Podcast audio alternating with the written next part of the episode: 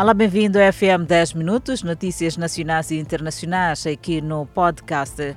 Seguimos com a notícia ligada à criminalidade. Está detido na 14ª Esquadra em Maputo um cidadão de 40 anos de idade acusado de violar e posteriormente assassinado uma jovem de 20 anos no bairro das Mootas. Entretanto, há relatos de que há mais envolvidos na violação que se encontra ainda a monte. A família da vítima pede justiça. E os moradores que foram tirados do mercado Huancacana para o mercado Luís Cabral abandonaram o local alegando falta de condições para o exercício da atividade e falta de clientela. Nesta altura, bancas vazias no mercado Luís Cabral. É o que se vê na área onde estavam alocados os vendedores tirados do mercado Huancacana. Entretanto, um e outro vendedor persiste, apesar de ter tentado abandonar o local e voltaram por conta da atuação da polícia contra os que vendem locais impróprios. O destaque vai para a falta de cobertura, cujo plano do município passou para o próximo ano por conta da crise do novo coronavírus. E na tarde de domingo, alguns vendedores foram recolhidos pela polícia por não cumprirem com as medidas de prevenção da Covid-19.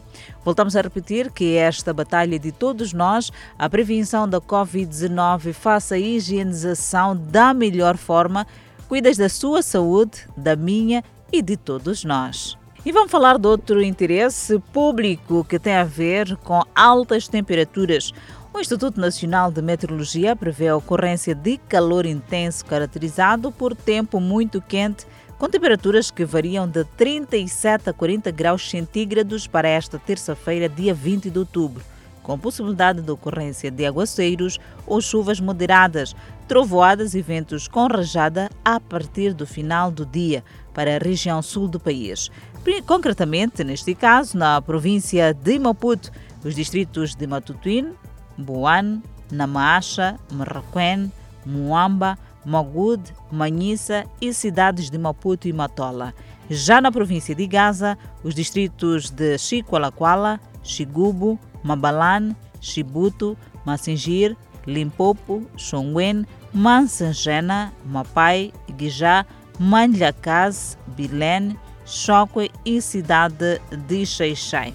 Por outro lado, a província de Inhamban principalmente nos distritos de Inharim, Jangamo, Omuin, Panda, Funhalouro, Inhassoro, Massinga, Murrumben, Zavala, Mabote e cidade de Machixe.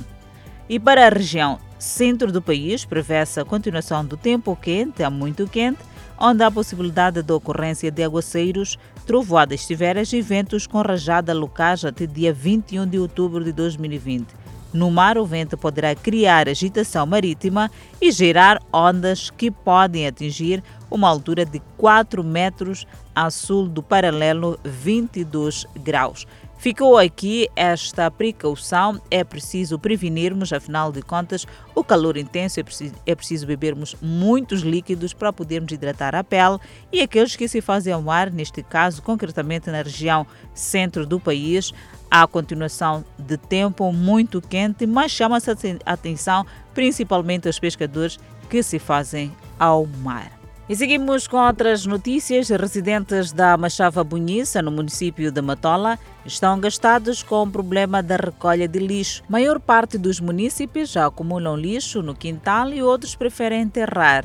O problema afeta a todos. O cheiro nauseabundo está lá, que atrapalha também aos transeuntes. E é possível ver pequenas lixeiras que vão surgindo porque não há recolha de lixo, muito menos contentores de depósito. Paralelamente a isto, alguns preferem acumular lixo e queimar no seu quintal. Residentes na Machava Bonhiça recorrem à queima do lixo duas vezes por semana. Este é um assunto que tem criado constrangimentos sérios nos bairros da Matola. É preciso aqui chamarmos atenção ao Conselho Municipal da Matola e não só, para que se faça a recolha apropriada dos resíduos sólidos. E a informação não para de chegar.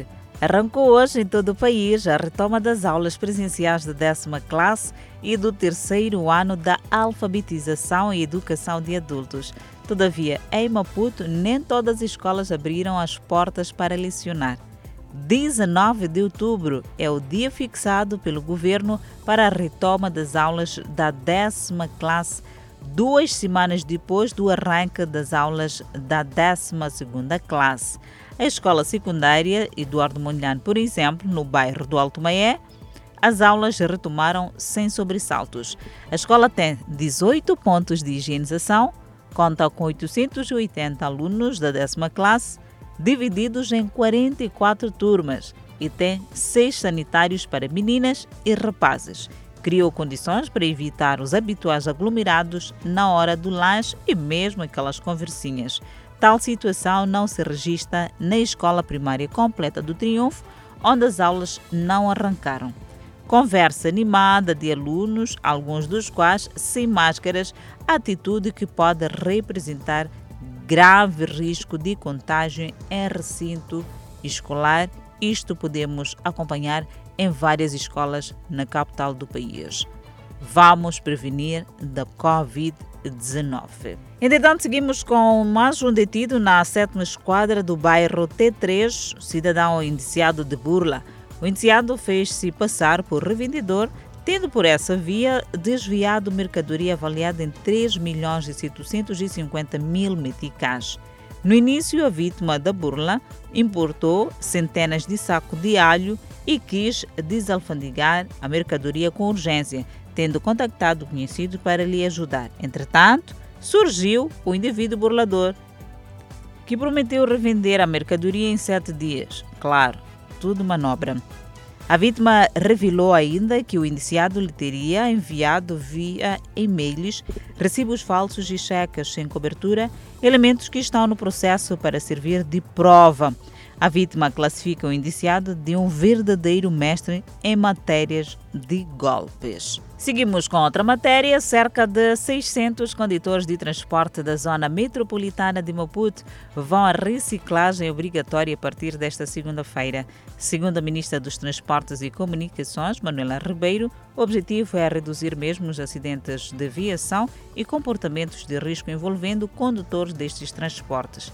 Viajar pelo transporte público no país ainda constitui um problema. A insegurança dentro destes meios de transporte, sobretudo na hora de ponte. Ganhar a escala, fechar receitas, são palavras mais comuns que são usadas para justificar a indisciplina destes. Relativamente à superlotação que se registra nos autocarros, Rebelo garante que o decreto não foi alterado para além das 70 pessoas dos transportes e comunicação. A Federação dos Transportes também saúda a iniciativa e condena comportamentos não abonatórios de alguns condutores. Uau! Tomara que realmente estes transportadores consigam mesmo fazer valer esta reciclagem. Afinal de contas, temos assistido todos os dias na via pública muitos indisciplinados no que diz respeito à condução. A informação não para de chegar depois desta de segurança rodoviária. Isso já é muito bom na capital do país e não só. Seguimos com a página internacional. Milhares de nigerianos se reuniram no domingo em vigília para lembrar aqueles que foram mortos por uma unidade da polícia acusada de brutalidade. Os manifestantes acenaram com lanternas de celulares, seguraram faixas e gritaram durante o evento em Lagos. As manifestações contra a suposta conduta do Esquadrão Especial Anti-Roubo do país começaram no início de outubro e ganharam espaço depois que um vídeo que circulou nas redes sociais que mostra o homem ser espancado aparentemente por polícias desta unidade.